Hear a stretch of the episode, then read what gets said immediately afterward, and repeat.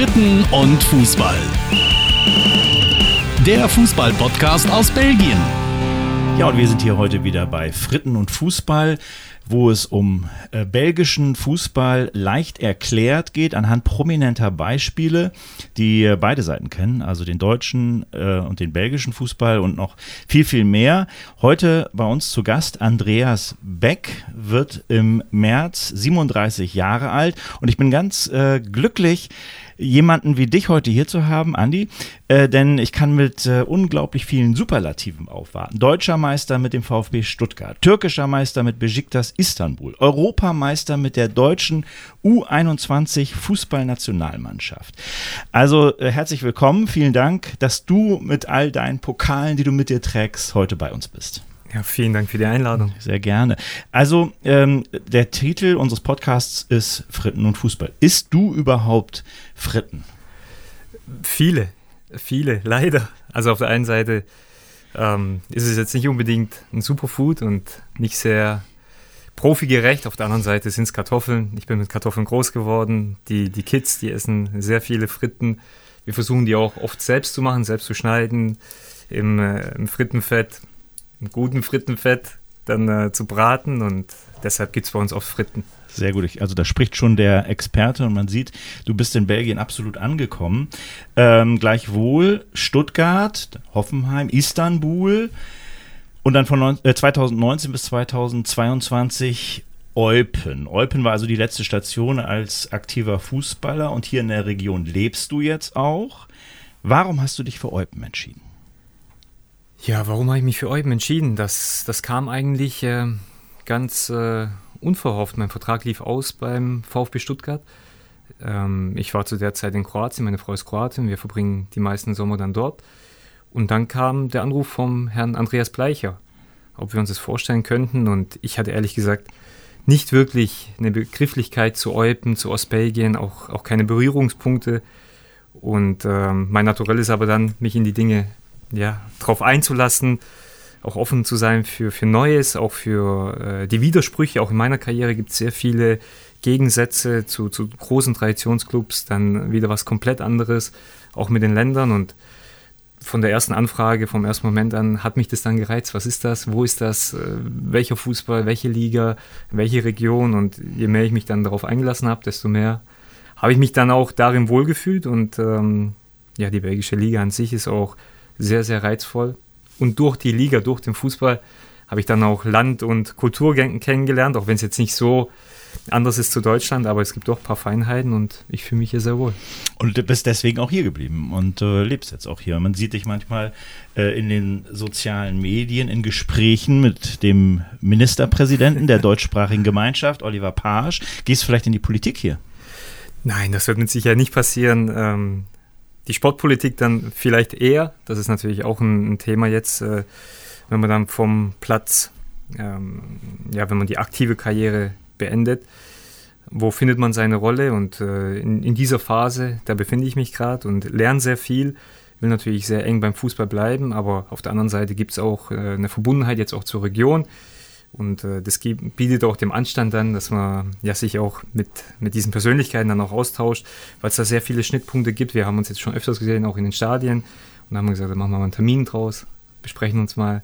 Und ja, es ist meine Wahlheimat. Ich bin jetzt schon im fünften Jahr hier. Wir haben hier ein Haus gekauft. Die Kinder gehen hier zur Schule. Und wir fühlen uns hier sehr wohl. Das ist schön zu hören. Gleichwohl warst du Meister mit dem VfB Stuttgart und Meister mit Besiktas Istanbul und in Eupen hast du gegen den Abstieg gekämpft. Was ist schöner? Ja, gewinnen ist immer schöner, aber am Ende ist es immer so eine Reise, es ist immer ein, ein Prozess, auch innerhalb eines Jahres und äh, auch innerhalb einer Karriere hat man immer verschiedene Phasen, wo man, wo man erstmal Profi werden will, wo man dann äh, irgendwo unter die Top 16 kommen will, dass man einen Kaderplatz hat. Dann im Laufe der Karriere wird man dann Leistungsträger, Kapitän, Stammspieler, vielleicht auch Nationalspieler, überregional. Und diese Prozesse gibt es dann auch wieder hinten raus, dass man dann eventuell, oder so wie es dann normal ist, dann ein älterer Spieler wird, dass dann auch die Ligen vielleicht nicht mehr ganz so äh, attraktiv sind, wie zum Beispiel die Bundesliga oder die Champions League, dass man dann auch einen Schritt wieder in die andere Richtung macht und trotzdem ist Belgien eine unfassbar intensive Liga und das Projekt und ähm, der Verein und die Liga an sich waren in meiner Karrierephase einfach genau das Richtige.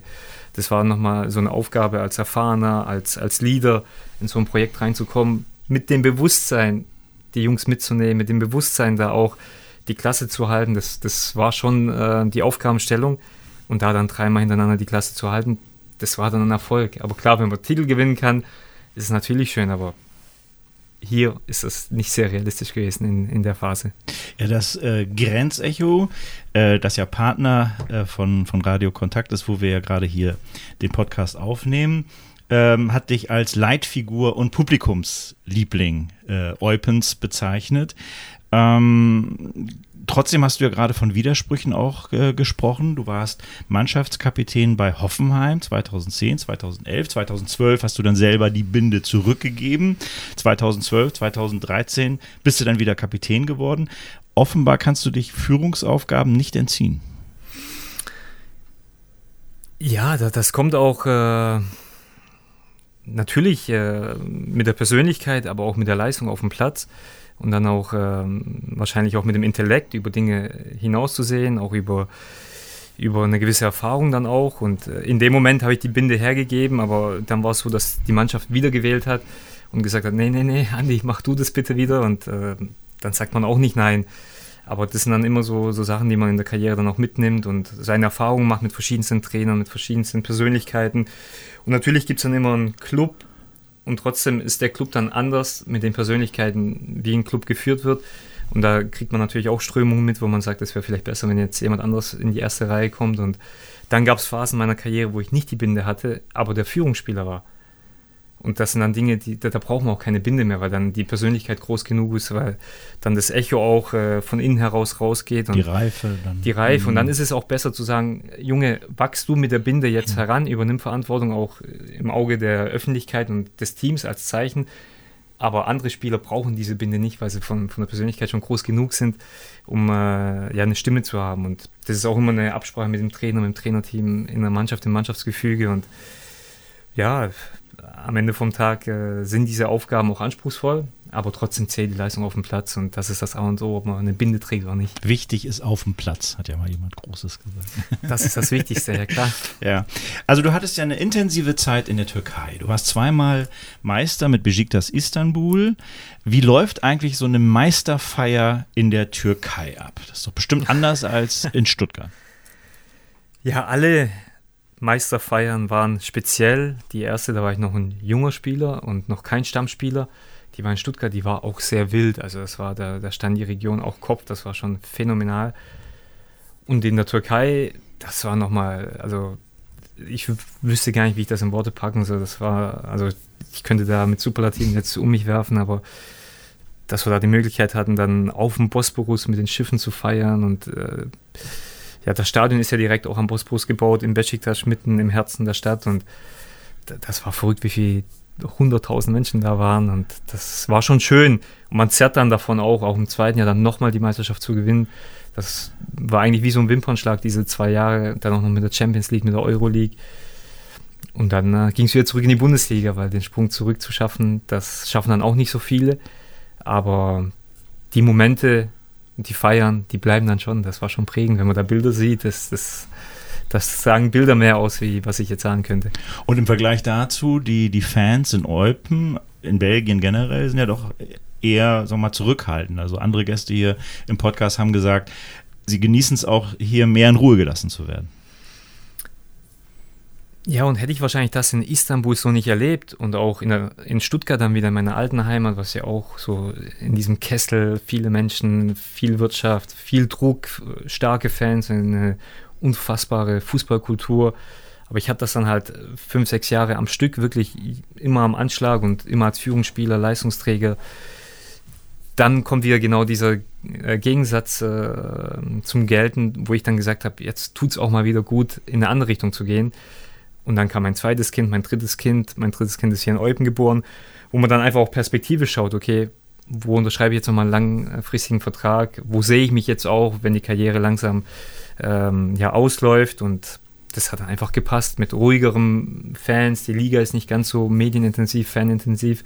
Aber der Fußball ist sehr anspruchsvoll und genau das habe ich gesucht. Mehr wieder Fußball, weniger Nebengeräusche drumherum, auch wenn das Spaß macht, auch wenn man sich da wohlfühlen kann, aber wenn man das halt über Jahre hat, will man auch mal wieder was anderes haben und das habe ich hier gefunden. Das ruhige, beschauliche Eupen im ruhigen, beschaulichen Ostbelgien. Äh, gut, um Kinder aufwachsen zu lassen. Eine weitere Besonderheit äh, bei dir ist ja, du bist der erste Hoffenheimer Spieler, der in einem Pflichtspiel für die deutsche Nationalmannschaft eingesetzt wurde. 2009 gegen Liechtenstein. Mhm.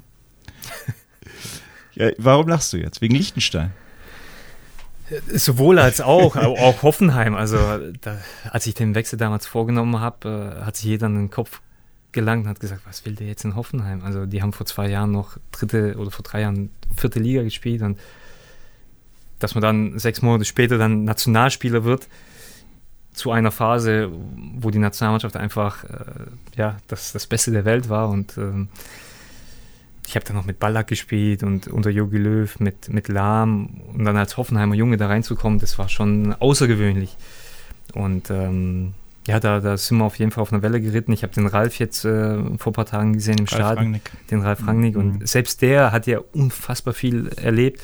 Aber diese, diese Zeit in Hoffenheim, vor allem dieses erste Bundesliga-Jahr, als wir Herbstmeister geworden sind, mit einem ganz wilden Fußball, wo wir die Dortmunder und der Klopp noch, äh, ja, wo wir den Vierer vier Dinge eingeschenkt haben, das, das, das halt schon nach. Und ähm, in diesem Zug bin ich dann halt auch mitgeschwommen, äh, bis zur Nationalmannschaft dann durch, ja. Ja, ähm, Trotzdem hast du ja gerade selber gesagt, Freud und Leid liegen immer dicht beieinander, bei dir auch, bei der deutschen Fußballnationalmannschaft.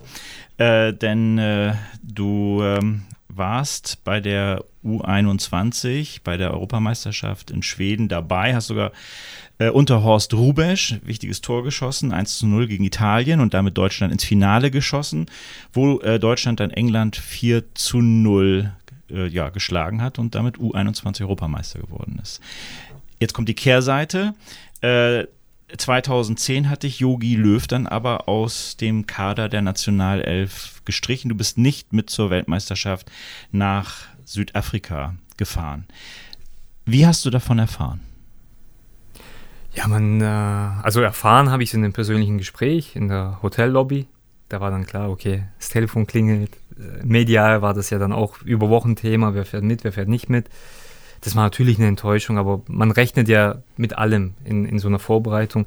Nach der Saison hat man dann fast nochmal, ich glaube, fünf bis sechs Wochen Vorbereitung aufs Turnier, nur um das mal einzuordnen. Und dann wird halt ein Kader mitgenommen mit äh, ich weiß nicht, wie viele nominiert wurden, 24, 25 und man nimmt halt 30 Mann mit, weil in diesen sechs Wochen kann viel passieren, Krankheiten, Verletzungen.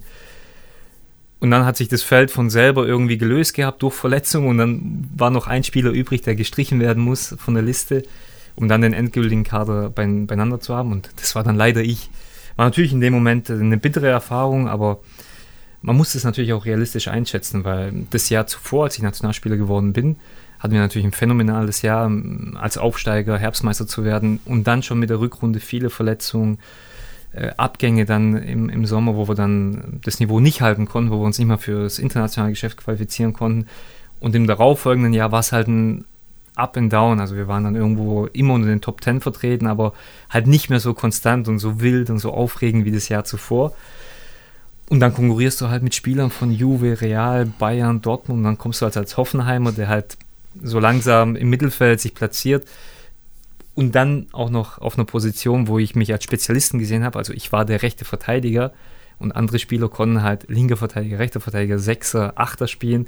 Und als Trainer denkt man halt auch, okay, wenn ich da einen mitnehme, der hinter Philipp Lahm die Nummer zwei ist, aber sonst nur das spielen kann, dann verstehe ich das auch, dass, dass man dann lieber einen Offensiven vielleicht mitnimmt, der auf allen drei Positionen spielen kann, das war dann schon auch nachvollziehbar und trotzdem war es bitter für mich. Na klar.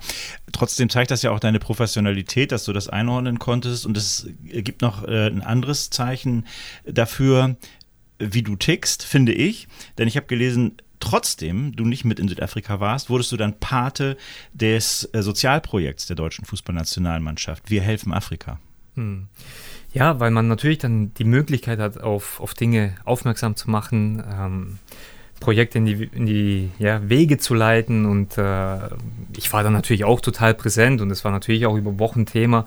Und nichtsdestotrotz fiebert man mit, man, man leidet mit.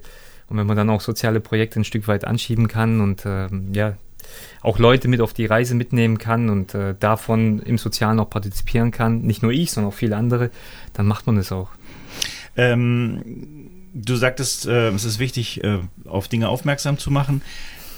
Ein Fan von Social Media bist du dabei aber nicht. Ich habe natürlich mal geguckt ähm, bei, bei Facebook, das ist ja was für die Älteren. Heute ist ja sozusagen TikTok en vogue, aber äh, damals war es eben Facebook. Da hast du 36.000 Follower. Du selbst folgst aber nur acht. Wem folgst du denn? Gute Frage. Facebook ist ehrlich gesagt auch nicht mehr das Medium, was ich selber nutze. Hm selbst wenn ich unterwegs bin äh, sozial, dann äh, nutze ich das, um, um zu lernen oder um mich zu informieren, aber nicht um einfach nur die Zeit dort totzuschlagen. Also ich bin keiner, der irgendwie die ganze Zeit die Timeline scrollt.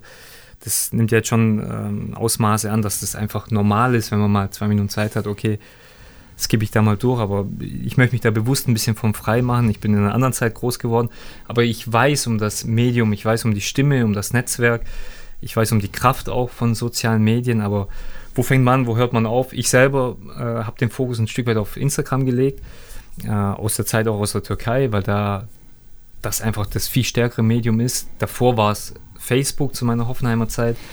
Twitter kam irgendwann hinzu, aber am aktuellsten und am schnellsten mag ich Instagram. Und nichtsdestotrotz, um äh, ja, einen persönlichen Austausch zu haben, das bringt es schon mit sich, mag ich das persönlich, um da Energien abzugleichen, Körpersprache. Und die sozialen Medien sind eigentlich dann dafür da, um mal eine Message rauszubekommen, um die Leute up-to-date zu halten und um Termine mal abzugleichen. Aber das Netzwerk an sich und auch das Medium an sich ist natürlich als Profispieler, würde ich sagen, man muss es professionell nutzen, weil wenn man wirklich nur Zeit darin verbringt, um sich zu amüsieren, da kriegt man schon ziemlich viel ab auch und es hilft einem nicht unbedingt ein besserer Fußballer zu werden. Also für mich war immer die Prämisse, nutze es und sei der beste Fußballer, der du sein kannst. Und da war, waren die sozialen Medien nicht immer so hilfreich. Klingt nach einer klugen Erkenntnis. Profitieren deine Kinder auch davon oder? Äh, ja, meine, meine Kinder sind nicht auf äh, Social Media. Das wird mit Sicherheit irgendwann kommen, aber die haben damit noch keine Berührungspunkte und sollen sie auch nicht. Also die natürlich dürfen die mal das iPad nutzen oder YouTube Kids, das läuft auch gerne auf dem Fernseher dann, aber ich meine, man hat so viele Möglichkeiten hier auch ähm, vor den von eigenen vier Wänden mit den Spielplätzen, mit dem Wald und äh, es sind sehr viel, klar, Schule und dann äh, in den außerschulischen Tätigkeiten mit, mit ihren Sportarten, Hausaufgaben, sollen sie sich da entwickeln und wenn es dann soweit ist, dann dürfen sie auch mal, aber alles in Maßen. In Maßen, ja. Andreas, du wurdest geboren in der Sowjetunion.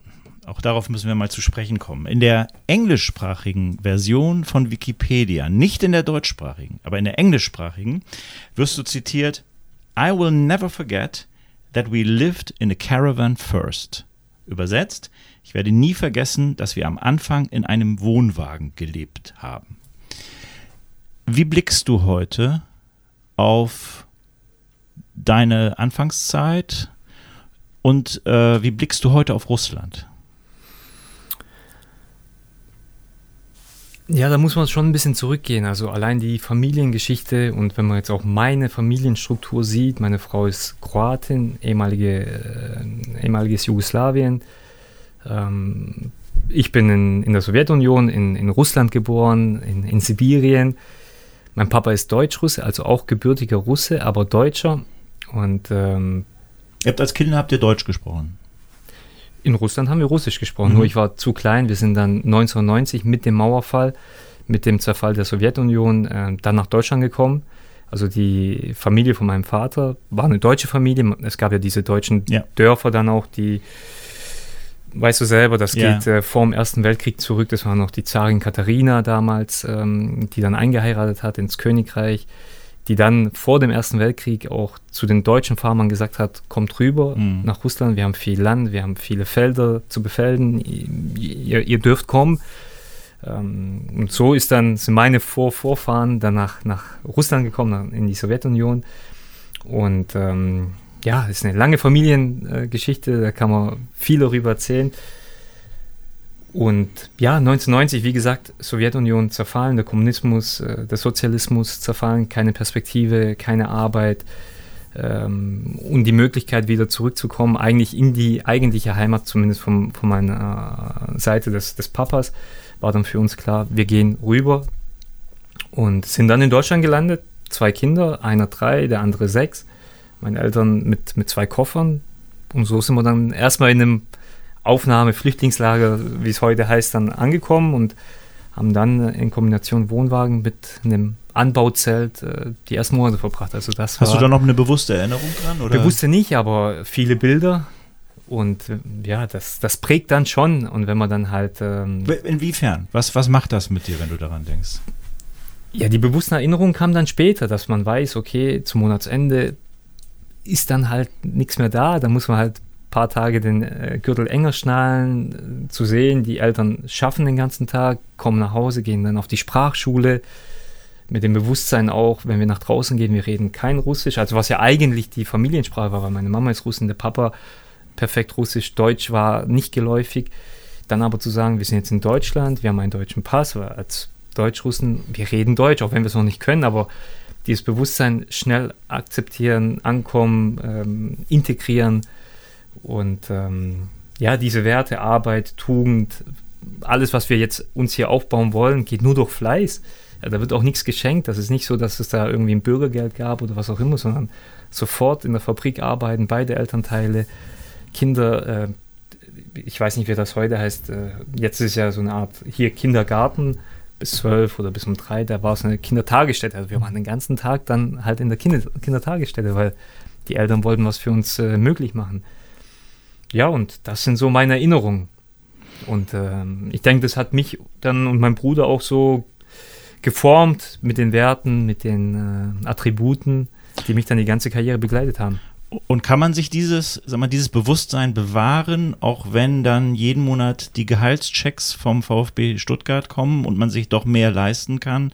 Ähm, wie macht man das, dass man dann trotzdem die Bodenhaftung nicht verliert und trotzdem noch diesen Link zu der Anfangszeit setzt? Ja, das ist viel stärker, denke ich, wenn man einfach in so einem Haushalt dann groß wird. Also für mich war das nie ein großes Thema, dann einen großen Gehaltscheck zu haben, weil am Ende vom Tag sind es halt doch nur Nummern gewesen, in Anführungsstrichen. Aber ja, von mein erstes Geld habe ich dann verdient irgendwo mit 15, 16 und ähm, das war natürlich schon eine Erleichterung für mich, für die Familie, wenn man auf eigenen Beinen steht. Ich war dann mit 12, war ich eigentlich schon raus aus zu Hause. Also ich bin jeden Tag, ich ging zur Schule in meinem Heimatort und dann ging es direkt nach der Schule entweder mit einer Mitfahrgelegenheit, mit anderen äh, Familien wo sich die Eltern immer abgewechselt haben oder dann mit dem Zug direkt nach Stuttgart und ich kam abends heim, kam um 21 Uhr wieder zur Türe rein und geschlafen und das war der ganze Ablauf. Also da war nicht mehr von einer normalen Jugend die Rede, aber dann mit 16 konnte ich nach Stuttgart ziehen, habe mein eigenes Geld verdient, habe dort im Internat dann gelebt und dann stand ich auf eigenen Beinen und das hat natürlich gut getan, sein eigenes Geld zu verdienen. Nur dann heißt es auch, okay, wie gehst du damit um? Und ich war immer sehr lernwillig und habe mich dann in viele Dinge reingelesen und das hat mir dann schon geholfen, relativ früh selbstständig zu sein, Dinge zu organisieren, eine eigene Wohnung zu haben. Und, ähm, Und was macht das mit einem?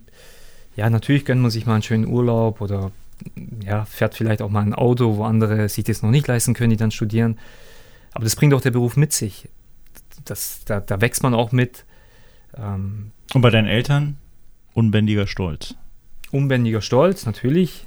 Und äh, sind ja, bis zur Türkei-Zeit eigentlich, äh, wie sie es auch die ganze Jugend gemacht haben, immer mit dabei gewesen. Bei jedem Spiel in Hoffenheim, in Stuttgart, U21, selbst nach Schweden zur Europameisterschaft, immer mitgefahren. Und ja, da, da nimmt man die natürlich auch mit auf die Reise dann und äh, auch den Bruder, der dann auch seinen Weg dann da auch gefunden hat im Fußballmanagement. Und ähm, das freut dann einen natürlich, wenn die Familie da mitziehen kann und auch mit dran wächst und ihre Freunde hat. Und auch viel Entbehrung. Also es sind ja nicht nur die schönen Seiten da.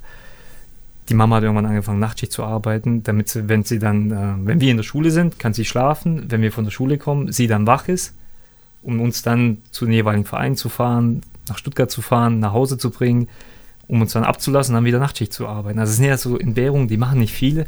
Da weiß ich schon, dass äh, ja mein Weg dass ich da sehr, sehr glücklich war. Erstmal frei von Verletzungen, aber ohne die Eltern, ohne die Unterstützung wäre das auch nicht möglich gewesen.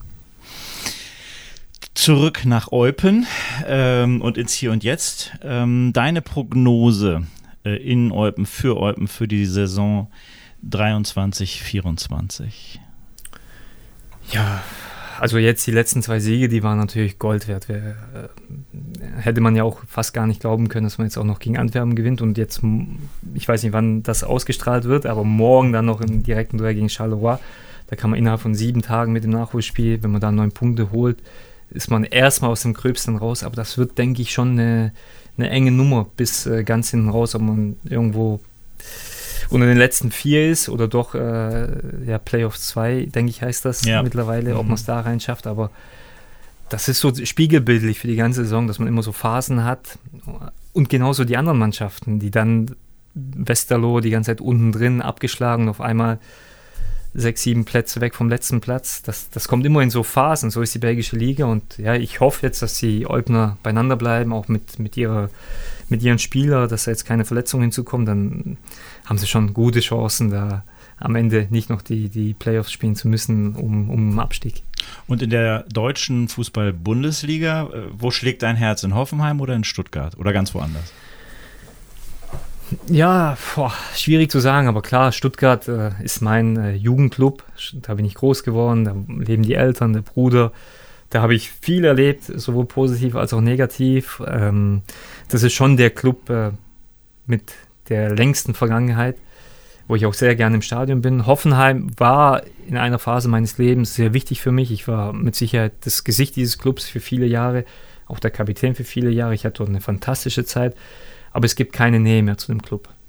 Weil viele der Leute, mit denen ich da groß geworden bin, sind eben nicht mehr da. Und ähm, ja, mich zieht jetzt auch nicht mehr so viel dahin, bin ich ganz ehrlich. Und ansonsten schaut man natürlich dahin, wo der Erfolg auch ist. Ähm, Bayern bin ich oft, habe ich auch viele Bekannte und Verwandte, nee, Verwandte nicht Bekannte. Ähm, Verwandte wird es dann noch südlicher Richtung, Richtung Kroatien, aber auf ja. der Durchfahrt sind wir da dann oft.